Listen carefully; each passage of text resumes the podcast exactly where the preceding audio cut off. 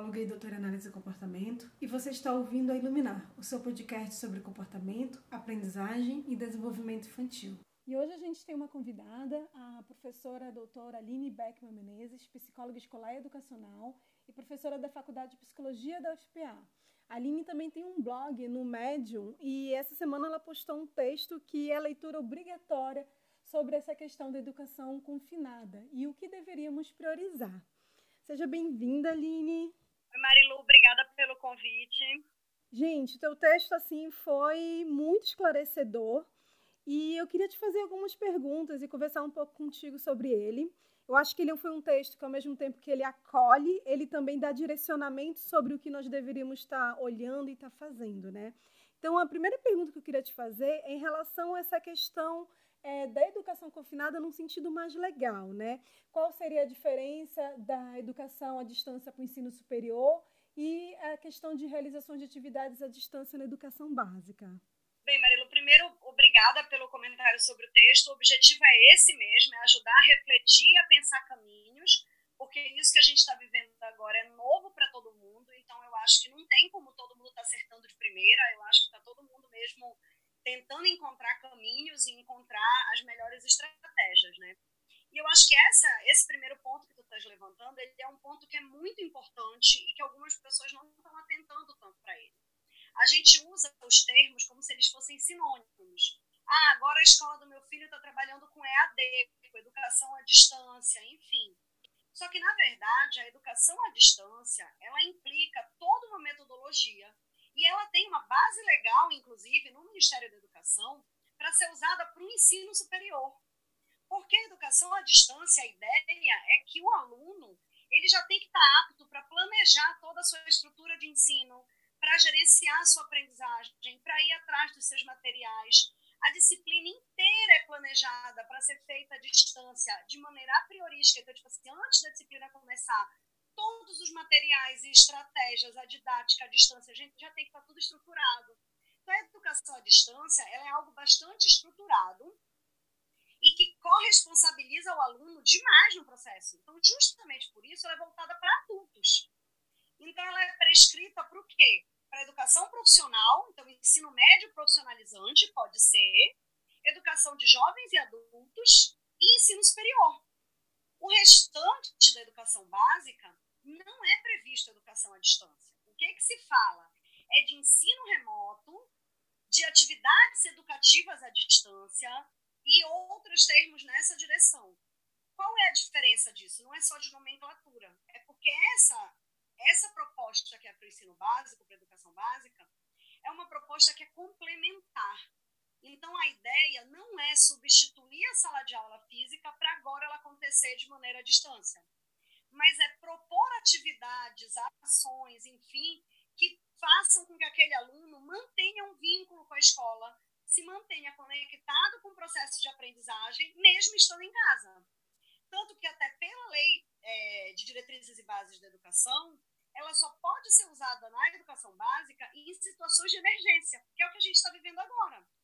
Então, por isso que a gente não tem isso no nosso quadro regular da educação, porque justamente a gente está lidando, principalmente quando a gente está falando de ensino fundamental, educação infantil, enfim.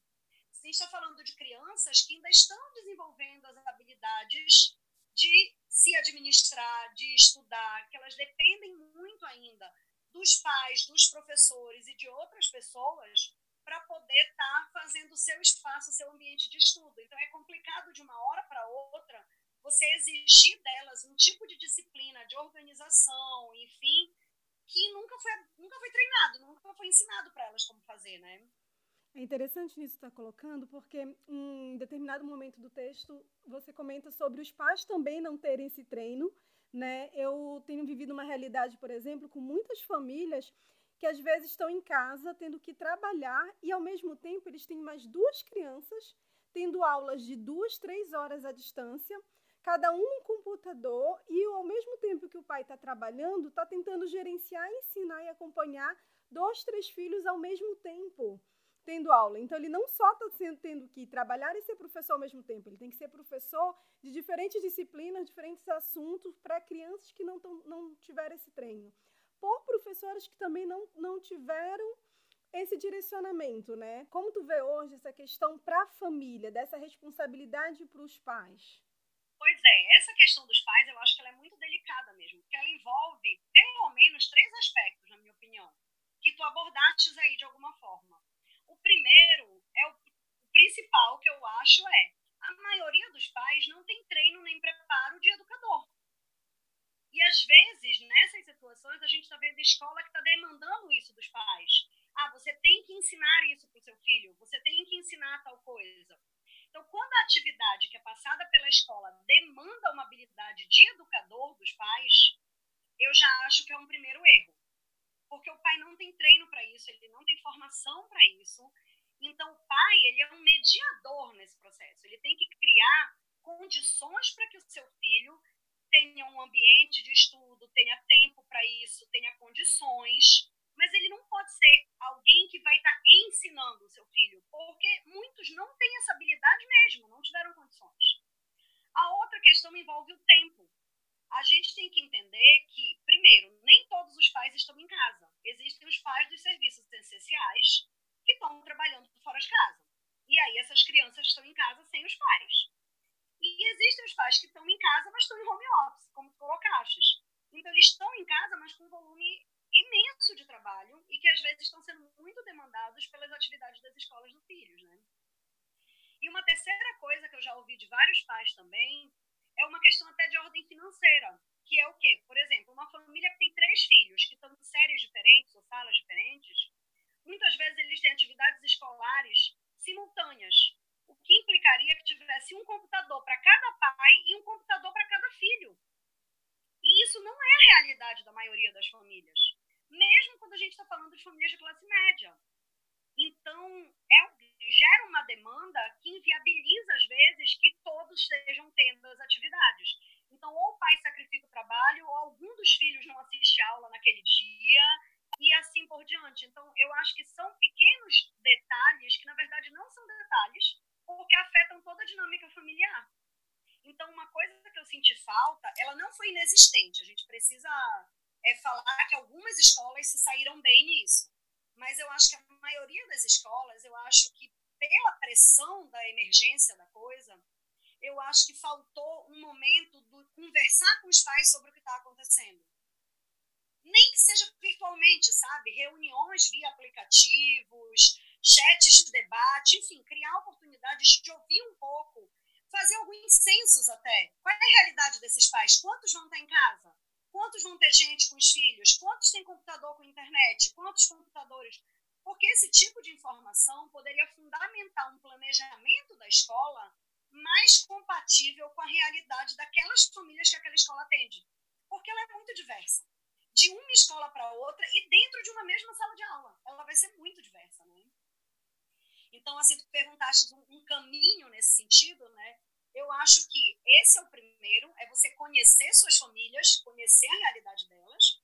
E o outro é, eu acho que as atividades elas deveriam ser planejadas de um modo que o máximo possível, lógico que nunca vai ser 100%, mas que o máximo possível o aluno desse conta de fazer aquela atividade sozinho.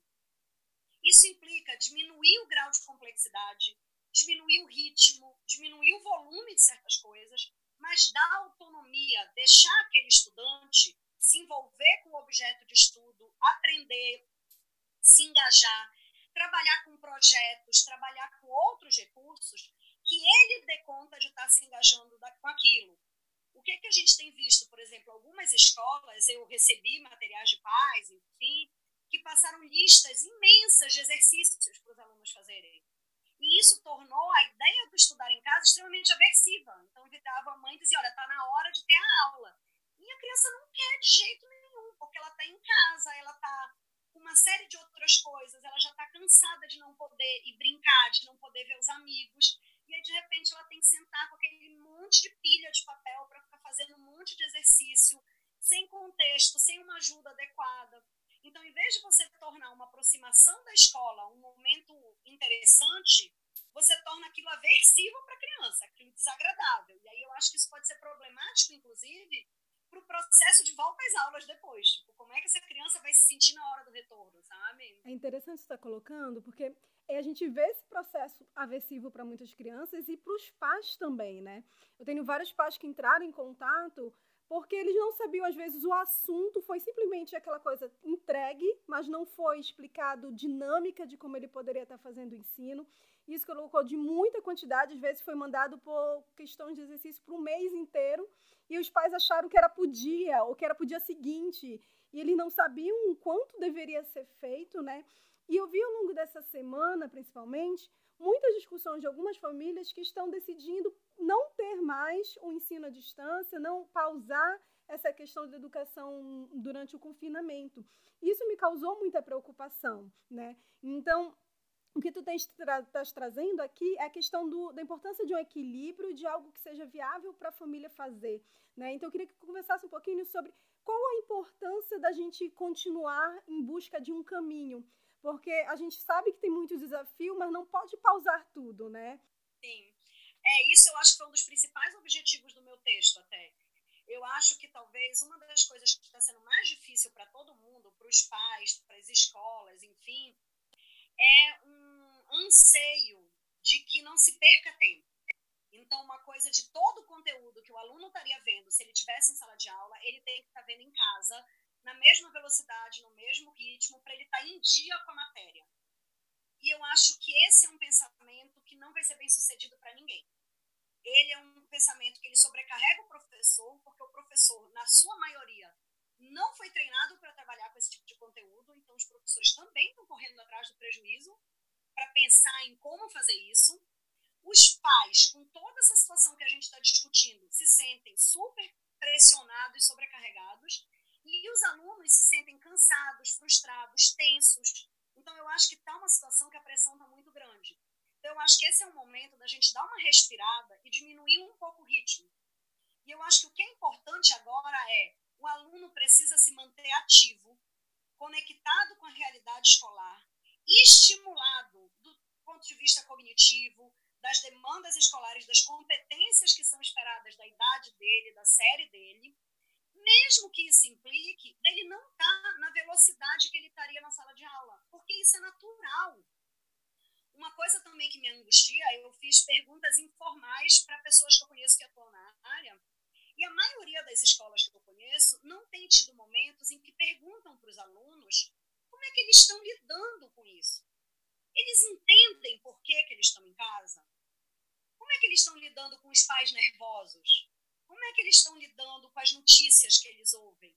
E aí eu fico pensando, ah, isso não é conteúdo da matéria, isso não faz parte do programa, da disciplina. Não, não faz, mas faz parte da vida. E talvez nesse momento criar essas oportunidades deles trabalharem essas reflexões, esses sentimentos, desde a aula de arte, fazendo um desenho, até a aula de português, fazendo uma redação e assim por diante, são formas de você fazer ele também estar tá significando do que ele está vivendo agora. Uma coisa que vai fazer sentido para ele, sabe? Então, eu acho que são movimentos que são interessantes da gente fazer. E aí vai dizer, ah, mas quando voltarem as aulas eles vão estar atrasados. Estamos todos atrasados. 2020 está atrasado. Verdade. Então eu acho que vai ser algo que a gente tem que respirar fundo e entender que a gente vai ter que ter um tempo para devagarzinho a gente alcançar isso. Não adianta a gente botar, principalmente assim, um menino de 8 anos de idade, com uma corda no pescoço de que ele tem que terminar o semestre com todo o conteúdo completo e as atividades feitas, porque isso não vai ser feito não com qualidade. E, Aline, hoje, se tu fosse pensar, por exemplo, para as famílias e principalmente talvez para os professores, que, que conselho tu daria, que fala tu faria para eles nesse momento? Olha, eu acho que uma das coisas que é mais importante é eles pensarem em diversificar o tipo de atividade com que eles vão estar trabalhando. Então, além daquilo que eu já mencionei, de tornar gradual, de fazer uma aprendizagem num ritmo que respeite a diversidade das crianças, o tempo da criança, a autonomia da criança, eu também acho que é interessante eles diversificarem as formas de trabalhar, usarem elementos lúdicos, usarem outros recursos que eles podem ter em casa, é, favorecerem a interação entre os colegas, mesmo que seja só virtualmente, porque essas crianças estão isoladas também. Então, eu acho que pensar em atividades que envolvam esse tipo de coisa, eu acho que pode envolver um engajamento muito maior. É, no meu texto, inclusive, que está na internet, eu recomendo um texto do Almeida, que é um psicólogo escolar de Portugal, que ele fala muito do ensinar a aprender. E ele fala o quanto os professores deveriam ensinar os alunos a aprender e desenvolver habilidades de estudo e de aprendizagem, enfim. E eu acho que esse seria um grande momento. Então, trabalhar com conteúdos que são leves, com coisas que são gostosas, que os alunos podem se sentir à vontade de estar fazendo, mas que de repente desenvolvam habilidades pedagógicas que, quando eles voltarem para a sala de aula, vão ser extremamente relevantes. Eu acho que é um tipo de componente, sabe, que eu acho que teria muito a contribuir e que seria mais fácil de ter engajamento deles nessa situação que a gente está vivendo agora. É interessante quando eu te ouço, você está descrevendo exatamente a minha escola ideal, na verdade, fora de, quarentena. né? Esse sistema é o meu sonho fora de quarentena, buscando o social, buscando uma aprendizagem através do lúdico, através da realidade, do, da cooperação.